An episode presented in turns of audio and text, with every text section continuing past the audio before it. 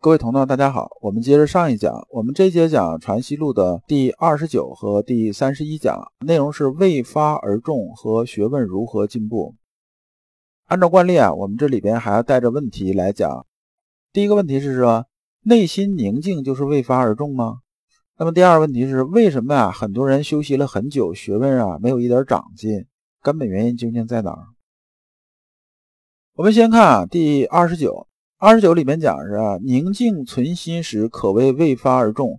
这里边我们要讲什么呢？就是未发而中啊，这个中啊究竟是什么个意思？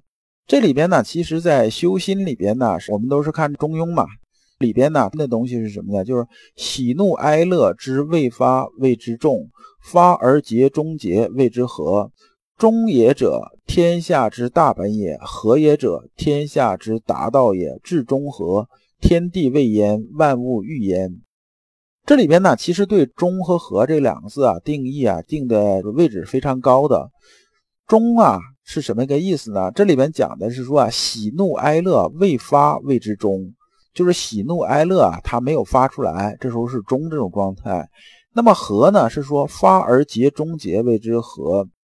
就说呢，我们很多人认为啊，我们修身呐、修心呐，就类似于和尚这种啊。就是说我什么事情，反正我心里边都是不受七情六欲这种影响吧，就是心如枯木啊这种感觉，就相当于人呢差不多没感情这种感觉了。就是说，哎，死人了，死人了，我也这种状态，是不是？结婚了，结婚了也这种状态，捡着钱了，捡着钱了也这种状态。就是说这个对外边没什么反应。那么这种状态呢，是不是适合的状态呢？坦率的说呢，老刘认为这个不适合这种状态。打个比方，比如说你跟朋友相处，对不对？那人家结婚了，大家都跟着很高兴的，然后你在那时候一张扑克脸，是不是？那比如说人家有老人去世了，你到那边去了也面无表情，你这种搞法的话，根本跟大家没法处了。那么你没法处了之后，你不成异类了吗？那你还怎么才入世呢？对不对？那么我们讲和呀，这个意思啊，就是用白话讲是什么呢？是说我们跟大家相处的时候啊，就入世啊，跟别人相处的时候啊，把你的外放这种感情啊，就喜怒哀乐啊，表现的比较恰当。人家结婚的是高兴的时候啊，你也跟着高兴高兴，至少有点笑模样，是不是？但是这事情啊，你也不能做过分了。最后你在那折腾的目光都吸引到你身上来了啊，你呀比新郎还拉风，那这事情明显就做过了嘛，对不对？那你也不能说人家结婚，你哭丧个脸就去了，这个脸拉的不像话！这个事情也让人家就是心里头比较不爽。人家里边人家比如说有丧事有什么的，你去了之后表现还很高兴，你不诚心砸场子吗？那么我们讲发而结终结谓之和，就是达到和这种状态。这和呀是有一个和谐的意思，跟外边这种事儿啊是和谐的，就是该喜的时候喜，该怒的时候怒。该有什么状态的时候就有什么状态，就是和。所以呢，说中啊，是说啊，我们在未发的时候啊，我们心态是比较平和的。也就是说呢，我们不会有先入为主、戴有色眼镜看问题，就是看问题是比较客观的。那么和呢，是说天下之达道啊，说和呀，才能让我们跟外围这世界，就是我们这个入世啊，跟外边这个世界是和谐的这种状态。所以啊，他这定义说啊，至中和，天地未焉，万物欲焉。呃，还是老刘举那个例子，就下水游泳这事儿啊。我们在外边游泳啊，水怎么变，我们跟水啊是成为一体的。那么我们自然而然呢，是在水里边是通达水性，是游刃有余的。这就是和这种状态。所以陆程问呢：宁静存心时，可谓未发之中否？这里边讲的就是未发之中啊，这个中啊，就是说我们看外边的事物的时候啊，就是我们知觉到的时候，我们第一反应不是戴着有色眼镜，就是说心里头不存着贪嗔好恶啊这种状态。先生回答陆程啊说，呃，今人存心只定得气，当其宁静时，亦只是气宁静，不可谓未发之中。这先生说啊，说我们经常啊，这好多人就认为什么呢？认为就是说。哎，你看我心里的是这种宁静，我不戴任何有色眼镜在看外边事物，就是说我这个心里边呢，我是没有什么没有贪嗔好恶的。那么现在人好多讲啊，他是不大对的，不对是在哪儿呢？他是气宁静这种状态，这种气宁静指的什么呢？指的比如说咱们打坐入静的时候，就是外物没有干扰，就是我往这一坐呀，什么干扰都没有，这时候心呢是平静下来的，因为没有外物扰动嘛，心是平静下来的。那么这时候算不算未发之中啊？那么这时候是不算的。然后陆程啊接着问啊，说这个畏啊便是中啊。说这个时候我既然心里边是很平静的，就是没有贪嗔好恶这些东西影响的时候，那大概也应该算是中这种功夫了吧。完，先生接着说啊，只要去人欲存天理，方是功夫。他这个深度有点深，老刘用白话说一下。他说啊，我们这个中啊是什么一个状态呢？中是说啊，我们没有人欲，就是没有贪嗔好恶这影响，是存着天理。他讲的是什么呢？是说你静的时候是这种状态，动的时候也是这种状态。这下边讲吧，静时念念去人欲存天理，动时念念去人欲存天理。那不管宁静不宁静啊，不管外边是如何动，就是说我们这时候心里总是一个天理存在的，这才是未发之中。就是说。我们始终啊，不管是什么一个状态，我们心里边这种状态呢，都是在存天理，不会被贪嗔好恶影响，不会戴着有色眼镜啊去看外边。那么你非常强调就是什么呢？强调我宁静的时候，就入境的时候啊是这种状态。那么一动起来，状态就不是这样子了，那这个东西就不大靠谱了。而且呢，你这么修行的话，最后就变成一个什么状态呢？就说我们是喜静厌动这种状态，最后就把人修成哪种状态呢？修成枯禅这种状态了。这里边讲，我们有句古话讲，叫“大隐隐于市，小隐隐于野”，讲的就是这意思。就是说你啊，天资啊或者修为水准不够的时候啊，你怎么办呢？你只能去野外啊。就是在外边没有干扰的地方，你往那一坐，心自然平静，因为没人干扰你，你这时候觉得心才能到宁静这种状态。真正的水准比较高的人呢，是大隐是隐于市的，就是不管呢，在这种城市里边啊，在这种人比较多的地方，纷繁复杂，各种事情都有的，一会儿有人打扰你，一会儿打扰你的时候啊，即使这样，我心里面这个道啊，也是这种存在的，就是心呢处于是未发之中这种状态，就始终存在什么呢？存着天理。是去掉人欲，是这种状态，这是大隐这种状态。那么下边呢，祥明先生把中啊和和呀，他做了一个基本定义，就是下边这段话。然后我用白话跟大家说一下，这个中啊是指啊内心的气静啊存着天理这种状态。那么和呢是内心气动啊存在天理这种状态。那么内心气静和气动啊，它有一个什么不一样的地方呢？就说无论外边是怎么变化啊，那我心里边的气啊，我心里这个气啊，它始终是静的，不会因为外部这种干扰啊，我就对外部这种知觉上戴上这种有色眼镜，就是戴上贪嗔好恶这种东西来看万物。那么和呢是说呢，内心呢这个气动的时候啊，我们这心里边这天理是不变的。所谓内心气动是指什么呢？比如说你去参加人生婚礼的时候啊，人家都是一种高兴喜悦这种状态，我内心的喜悦这个气就是要有动的，它是要有一点动的，就说我也跟着人喜悦。那么人家在办什么呢？办这种丧事的时候，我去了之后呢，我心里头要有什么呢？要有悲伤这种状态，就悲伤这气是要动的。那么有这种状态的时候，才能达到和。因为我们如果是靠装的话，说人家结婚是不是？我们去里的，实际上我们心里的啥感觉没有，我们就在装模作样的装，我好像很高兴，那其实是皮笑肉不笑这种状态，别人是能看得出来的。那我们能融入啊外边的这种状态的时候，就像啊我们下到水里边能融入水性一样。先生讲的是这个意思。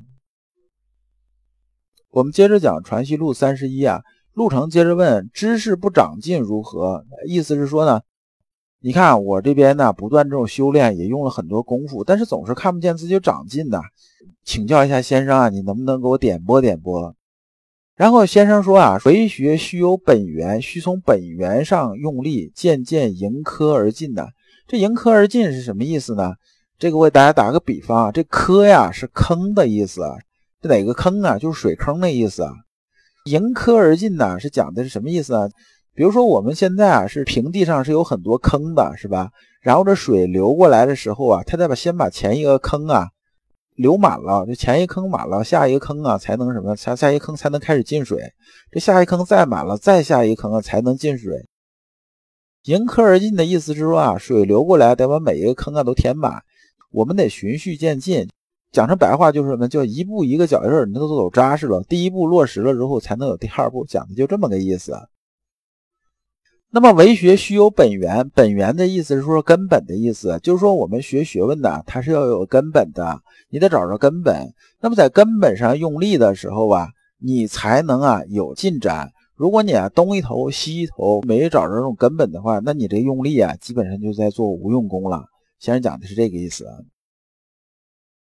先生啊，这时候又打了个比方啊，讲的是啊，道家经常讲这婴儿啊，那咱们就拿道家这个举个例子，咱就拿人呐，从小孩开始长啊，说这个意思。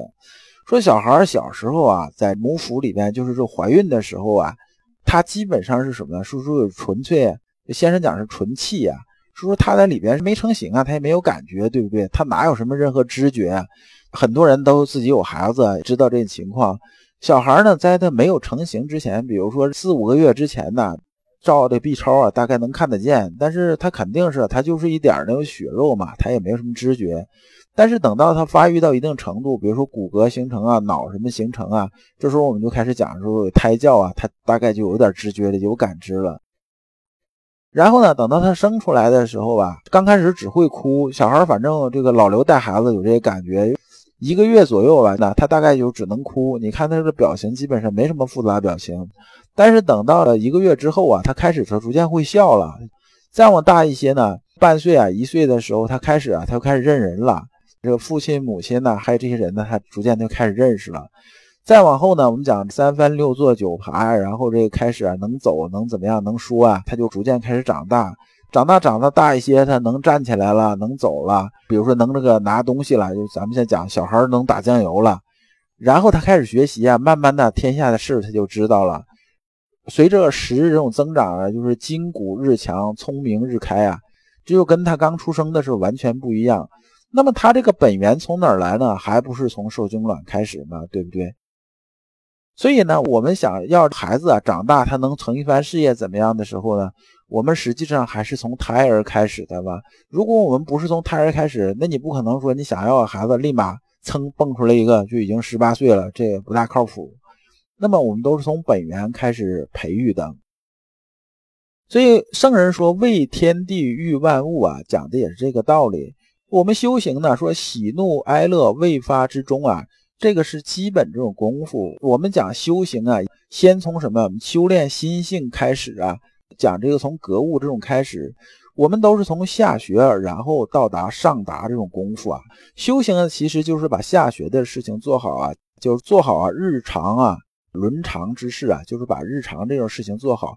在所有啊，你接触这个人呐，为人处事也好，还是接触各种事情也好，在这里边呢，修炼心性，做到啊喜怒哀乐未发之中啊，然后再做和的这种功夫。这些东西啊，你基本做到了合一这种状态的时候吧，自然呢，这种上达功夫啊也就达到了。说朱熹啊不太明白格物这种道理啊，所以他见着圣人呢无所不知无所不能啊，他就在讲什么呢？就把圣人这有些意思就理解错了，似乎是说圣人呢也是上来就是无所不能啊，有水准很高，不是这样的。圣人呢也是从什么呢？也是从啊中和和啊一点点修来的。所以大家想修心性啊，修圣学，想做得好，达到这种上达呀，那么就从什么呢？从日常啊、伦常这些事情，就这些小事情入手，先把下学这事情做好，一点点来，自然而然呢就达到上达这种功夫了，学问呢自然而然就有长进了。先生讲核心的就是一个意思，就是说呢。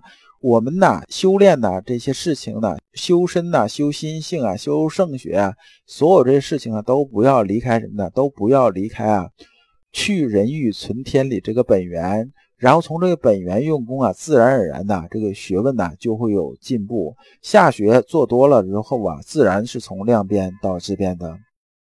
完，先生又举例子说啊，立志用功啊，就像种树一样啊。现在把种子种下去，种下去之后开始有芽嘛，有芽才能长出树干来，树干长出来才能有枝，有枝和之后啊才能有叶子，有叶子才能开花，才能结果。所以你刚开始种树的时候啊，就是把种子种下去之后啊，刚开始有根儿的时候啊，就是发出芽有根儿的时候啊。你只需要灌溉就行了。这时候你不要想着说我要枝啊，要要叶儿，要花儿，要果实啊，你想这些都是没有用的。这按照自然规律来，只有我有栽培之功啊，就是慢慢来，慢慢来。就说我们按照按部就班，慢慢来，最后呢，达到枝叶、花果啊、果实啊，这都是水到渠成的事儿。所以任何啊揠苗助长这种想法都是啊欲速而不达的。那么我们修身的时候啊，这件事情是非常忌讳的，要从啊基础上用功，不要脱离本源。这一讲的内容啊，我们就结束了。下一讲的内容啊，我们讲心体明即是道明。感谢诸君。老刘啊，一直相信修身之道在于互相印证，同道为鉴，共同进步，是我们修身的这种必由之路。如果啊，诸位同道对老刘分享的内容比较感兴趣，愿意一起交流、聆听更多的分享，可以通过专辑介绍里面的联系方式联系老刘。今天的内容就到此结束，再次感谢诸君。